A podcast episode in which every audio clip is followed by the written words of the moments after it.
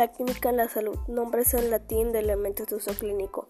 Es sorprendente cómo en la medicina el nombre latino natrium se utiliza con frecuencia para el sodio, un importante electrolito de líquidos corporales y células. Un aumento de sodio sérico puede ocurrir cuando se pierde agua debido a sudoración profusa.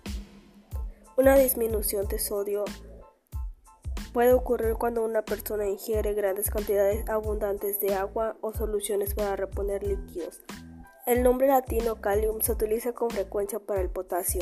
El potasio regula la presión osmótica, el equilibrio ácido-base, la excitabilidad nerviosa y muscular, así como el funcionamiento de las enzimas celulares. Una pérdida importante de potasio puede ocurrir durante cuadros de vómito excesivo, diarrea, defectos tubulares renales y tratamiento de glucosa o insulina.